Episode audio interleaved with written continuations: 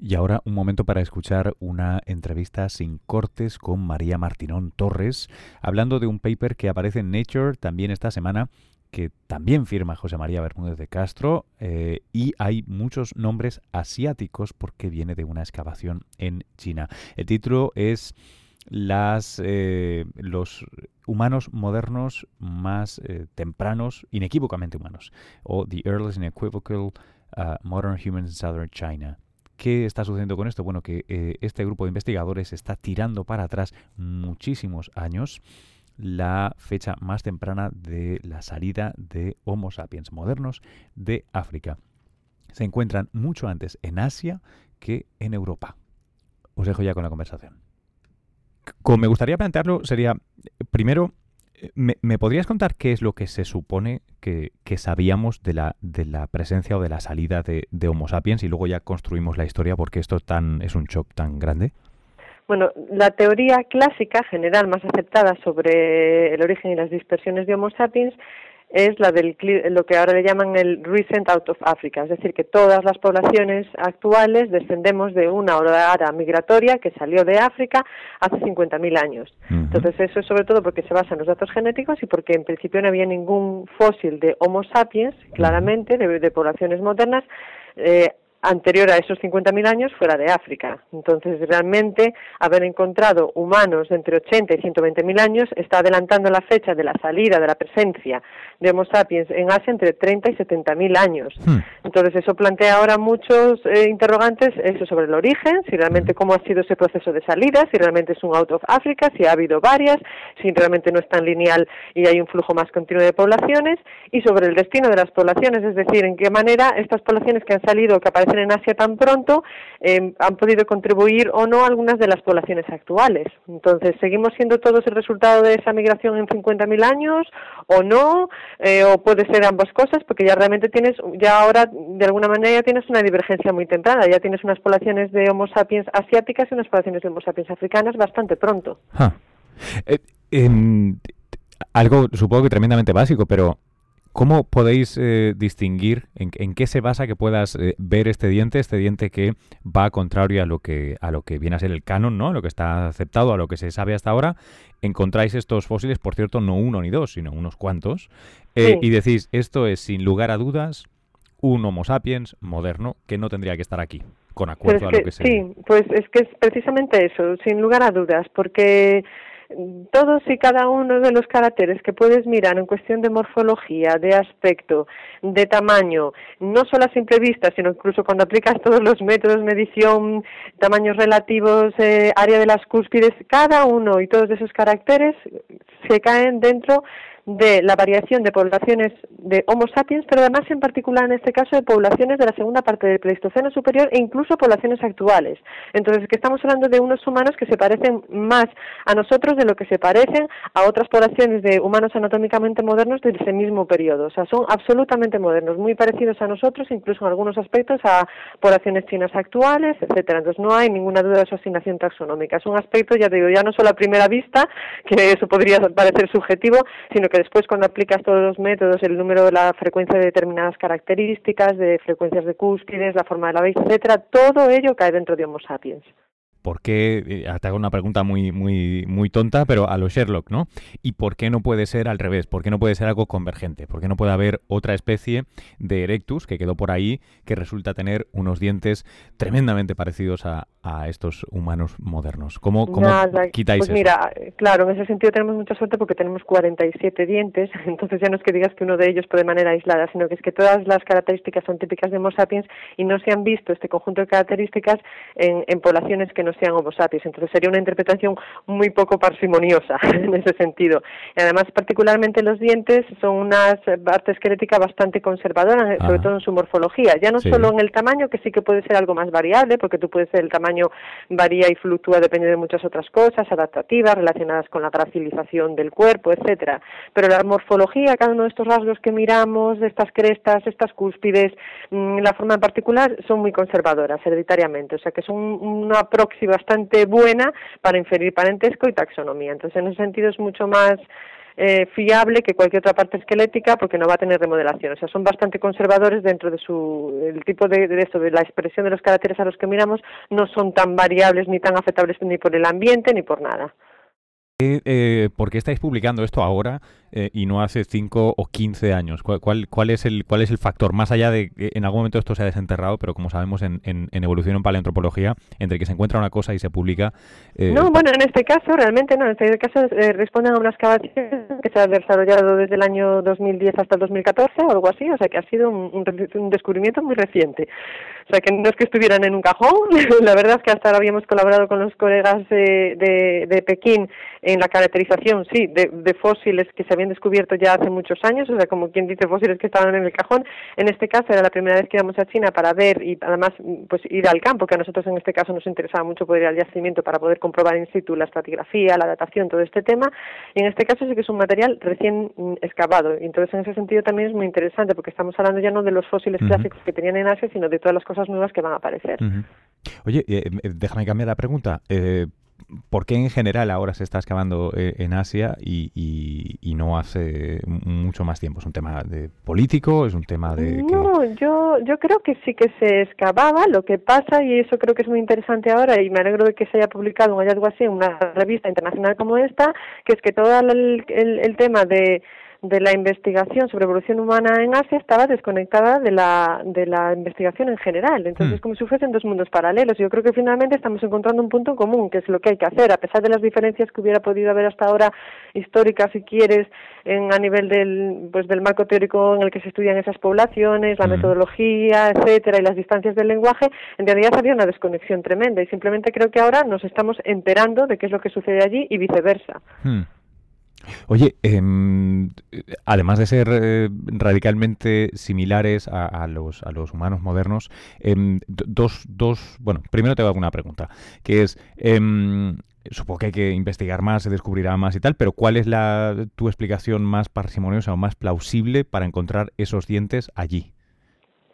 Bueno, creo que simplemente esos dientes significan lo que ellos mismos están demostrando, que realmente Homo sapiens está en Asia mucho tiempo antes de, de lo que se esperaba, simplemente porque ha podido salir de África porque probablemente tenga ya eh, las capacidades y las adaptaciones para expandirse. No, no tenemos que pensar en las migraciones como tendemos a pensar en en los grupos de turistas o de, viajeros, ¿no sabes? Como si fueran en cuadrillas o de manera lineal. Somos una especie que se va a expandir como cualquier otra especie animal siempre y cuando no haya una barrera. Y en ese sentido, una dispersión hacia el este, que a nivel ambiental y climático tampoco a lo mejor requiere grandes cambios adaptativos, ha sido relativamente más fácil que dispersarse hacia el norte y estaban ahí porque, ¿por qué no? Porque no había realmente una barrera y a lo mejor ya hay una expansión o un nivel demográfico lo suficientemente alto como para que esas poblaciones puedan crecer y extenderse en un área geográfica mayor. Entonces, en ese sentido, eh, no, no hay ninguna explicación por la que no debieran de estar eh, de alguna manera. Creo que Entonces, es un poco planteárselo al revés. Claro, eso te iba a decir. Entonces, lo que estamos es otra vez sufriendo de eurocentrismo, ¿no? O sea, el problema es que como no están en Europa, asumimos que no están en el resto del mundo. Entonces, ¿por qué no están en Europa? Pues claro, aquí hay muchas cosas que se puede uno pensar. Además, bueno, están en, en, Asia y habría que pensar en, Asia y esos serán pues capítulos que tenemos que investigar a partir de ahora con qué densidad demográfica, si esto realmente es una cosa importante o son así salidas esporádicas y qué reflejo tienen después. Pero sí creemos que es si han Sido pocos, has tenido suerte, ¿eh? porque 47. Pues sí, además han llegado lejos. y además estoy segura, pero créeme que van a salir más, seguro, porque en realidad ya había eh, algunos investigadores que habían propuesto o que defendían que sí que estaban, pero de alguna manera, como digo yo, faltaba el cadáver, ¿sabes? O sea, tenías algunos yacimientos con industria, había otros yacimientos que también con restos humanos que se habían propuesto como representantes de Homo sapiens con estas antigüedades, pero en esos casos siempre, o bien la asignación taxonómica no era del todo clara a nuestra especie, en el caso de Daoxian es clarísima, o bien no había unanimidad en aceptar ni la datación ni el contexto estratigráfico como fiable. En este caso también lo hemos, lo hemos resuelto. Y entonces, ¿qué pasa? ¿Qué, es eso? Pues que están muy pronto ya fuera de, de África y están en Asia, bastante lejos, ya hacia el este, y sin embargo tardan entre 30 y 70 mil años más en ser capaces de entrar en Europa. A pesar de que, pues es lo que podemos pensar, o por lo menos que los neandertales han sido una barrera adicional. Okay. Eh, eh, ¿Cómo funcionaría? Porque es que normalmente una de las cosas que, creo que tomamos simplemente porque narrativamente tiene sentido, ¿no? Que es como nosotros somos más inteligentes, obviamente nosotros colapsamos o acabamos o, empujamos y echamos del continente a los pobres neandertales, ¿no? Que, es un pensamiento un tanto colonialista, debo decir. en este caso neocolonialista, pero vamos, que, es, un, es un pensamiento así. Entonces me planteo si de hecho, lo único que sucede es que hasta que no hay suficientes problemas, no sé si hmm. de índole climática o, ecológica, como para dañar a, la, a, la, adaptación que tienen los neandertales, no tenemos oportunidad de entrar o simplemente nuestras características no son idóneas para entrar en Europa.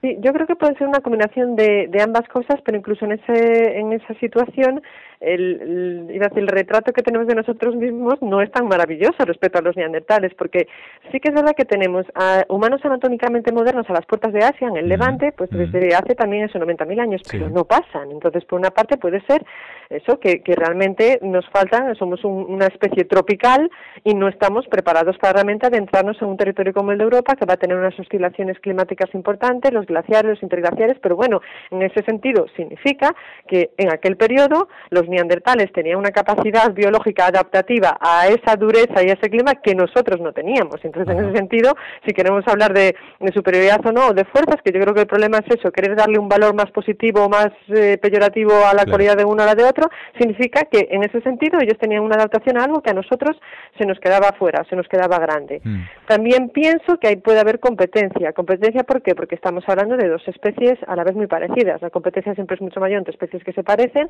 Estamos hablando de dos especies inteligentes, de comportamientos complejos, las dos probablemente grandes cazadores y recolectores, y entonces quizá en ese sentido Europa es demasiado pequeña para dos especies tan parecidas, y los neandertales tenían un control mayor de ese territorio.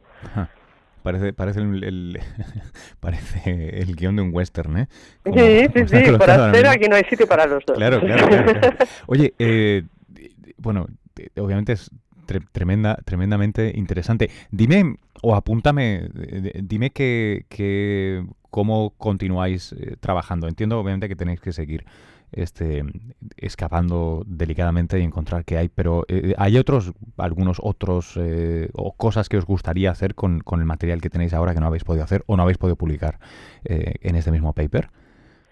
No, hombre, ahora creo que, que estas muestras son como el starting point. A partir de ahora nos toca volver a replantear los escenarios. Entonces, mm. en ese sentido, tenemos que buscar maneras de integrar todo el tipo de evidencia. Mm. Es decir, está la evidencia fósil que hemos encontrado en Daoxian eh, eh, lo digo de esta manera, como rompe la cuarentena de muchas de las hipótesis que necesitaban un humano moderno de 50.000 años para ser consideradas en serio. O sea, que todas esas hipótesis se tienen que volver a poner sobre la mesa y se tienen que replantear. O sea, mm. esta, esta evidencia de humanos entre 80 y 120.000 años se tiene que encajar en la interpretación que se ha hecho de la evidencia genética, de la que mm. se ha hecho la evidencia arqueológica y la ambiental. Entonces, ahora realmente tenemos que, a partir de ahora, volver a juntar eh, evidencias, buscar modelos en los que podamos integrar todo entonces yo creo que es el, empieza ahora otra etapa, una etapa más de, interpretación de qué es lo que significa. Oye, me, doy cuenta que, no te he hecho una, o sea, no, te he hecho una pregunta que es lógica, que es que es sí muy bonita la idea del western en Europa, pero ¿por qué sí entran en Europa? Eh, perdón, en Asia. O sea, ¿cuál, cuál es el, eh, cuál sería la ventaja diferencial o la falta de oposición que hay, que los Denisovans y, luego esta otra gente que está más hacia el sur es eh, tienen menor densidad poblacional o, tiene... Bueno, pues eso es lo que creo que ahora tenemos que investigar. Entonces, eh, tenemos en Europa a los neandertales, tenemos en el norte de Asia a otras poblaciones más primitivas, porque eso es algo que ya apuntamos en el trabajo. Mientras el sur de Asia tiene poblaciones mucho más derivadas y modernas, el norte de Asia sigue estando habitado por poblaciones más primitivas. Pero, por ejemplo, tenemos grandes interrogantes. ¿Quiénes son los denisovanos? Probablemente los denisovanos ya los estamos viendo en el registro fósil, pero no podemos decir quiénes de ellos son. Probablemente alguna de estas poblaciones que se están metiendo en este cajón desastre como Homo erectus ya son algunos de ellos denisovanos. Los denisovanos se han interpretado como un, como un clado, como una rama hermana de los neandertales. O sea, estamos midiendo a los denisovanos como una especie de eh, neandertal asiático. Entonces, de alguna manera pueden ser también el mismo tipo de barrera ecológica que están siendo en Europa, eh, pues en el norte de Asia. Entonces, eso es lo que realmente tenemos que ver. Si realmente tenemos el mismo equivalente de barrera en el, en el norte, no solo en Europa, sino también en Asia, y tenemos que ver quiénes son los que realmente están en el sur de Asia cuando llegan los humanos modernos. Entonces, las interacciones con los homínidos pueden ser completamente diferentes, además de cuestiones ambientales. Evidentemente, yo creo que es más fácil para una especie tropical extenderse hacia el este, donde hay menos cambios a nivel eh, climático y ambiental, que ir hacia el norte, donde te vas a encontrar ya unos inviernos de, de, temperaturas casi bajo cero y grandes oscilaciones climáticas, grandes masas desérticas de, de Asia, y entonces en, ese sentido sí que también es más complicado. Pero sí había poblaciones en el norte que esto lo tenían controlado y los mm. humanos modernos no. Oye, una, una última. Em, en cuanto a la posible los posibles orígenes genéticos. Eh, ¿En estos dientes eh, hay algo aprovechable? De, material secuenciable, aunque haya que echárselo al señor pues, Dante Pau y, sus monstruos de la Mira, eh, nunca se sabe, porque siempre puede haber, fíjate, si no me dices que no me conformo, ¿eh? Pero no, realmente yo en ese sentido sí que no soy muy optimista porque en este yacimiento hay un problema tafonómico de, de, conservación, de manera que solo se han recuperado las partes esqueléticas más resistentes, que bueno, afortunadamente en este caso son los dientes, pero realmente solo tenemos eh, dientes, principalmente las coronas, las, raíces puedes ver que ya tienen un problema de incluso de disolución importante, entonces me imagino que ese sedimento y la acidez del terreno han afectado también a otras partes orgánicas, como es en este caso la ADN. O sea que en ese sentido yo aquí creo que no tenemos muchas esperanzas, pero bueno, habrá que verlo, claro. Claro, es que esto eh, tiene que ser también muy interesante para la gente que defiende una, un cierto hecho diferencial ¿no? en, en, en, el, en el sapiens moderno asiático. Eh, o incluso para especular, eh, tal vez no entramos directamente por el levante todos, tal vez tuvimos un influjo genético eh, por la parte del, de los Urales, ¿no? Eh, en, fin. Sí, sí. Hay que tener en cuenta que la, la, interpretación que se ha hecho de la evidencia genética ha sido también dentro de unos esquemas que teníamos bastante claros, es decir, como más lineales y más separados de las poblaciones humanas. Pero últimamente la propia evidencia genética nos está mostrando que existe un flujo genético importante entre poblaciones, incluso supuestamente de diferentes especies. Y entonces, en ese sentido, ya hay trabajos que apuntan que es posible que, que la evidencia genética actual, en la que teníamos como la de la EVA mitocondrial de 50.000 años, se pueda leer bajo otra óptica, en la que sí, hay poblaciones que pueden haber salido antes, que pueden tener cierta evolución incluso fuera de África, porque una vez siguen evolucionando, no solo toda la evolución va a ocurrir dentro de África, y que esas poblaciones de alguna manera, entre comillas, vuelvan a África si tienen un flujo genético, una mezcla consistente con poblaciones africanas. Entonces, en ese sentido, a lo mejor ya tenemos que dejar un poco aparte la imagen de, migraciones lineales, de movimientos, de cosas puntuales, sino que ya hay un flujo consistente entre poblaciones africanas de Homo sapiens y poblaciones no africanas de Homo sapiens, que ya se han separado de las eh, ancestrales hace tiempo, bastante. Y ahora, eh, la última cosa ya, y ya te libero que te tengo aquí, no sé cuánto rato, me da vergüenza. Em, eh, hazme, tu, hazme tu elevator pitch. cuéntame en, en, en, un parrafito cuál es, cuál es la importancia de este paper, o sea, qué, qué es lo que habéis contado en este paper, pero para, para mi sobrinita de 10 años. Pues mira, la importancia, creo, de este hallazgo es que todavía quedan muchas cosas que descubrir y que entender sobre el origen y la evolución de nuestra especie. Estamos fuera de África entre 30 y 70 mil años antes de lo que creíamos y eso significa también que a nuestra especie Homo sapiens le costó el doble de tiempo poder entrar en Europa, donde ya estaban los neandertales hace mm, diez miles y cientos de miles de años, y sin embargo estaba por Asia. Eso nos hace plantearnos cuáles eran las limitaciones de nuestra especie para poder entrar en esas latitudes que había otra especie hermana a la que sin embargo estaba bien adaptada y nos hace plantearnos también hasta qué punto estas primeras migraciones fuera de África pueden tener algo que ver con el origen de las poblaciones actuales y saber un poco mejor de dónde venimos. Si todos venimos de África o algunos de nosotros ya tenemos en la sangre algo africano-asiático. Qué bueno, qué bonito. Eh, María, muchas gracias. Bueno, a ti, ya lo sabes.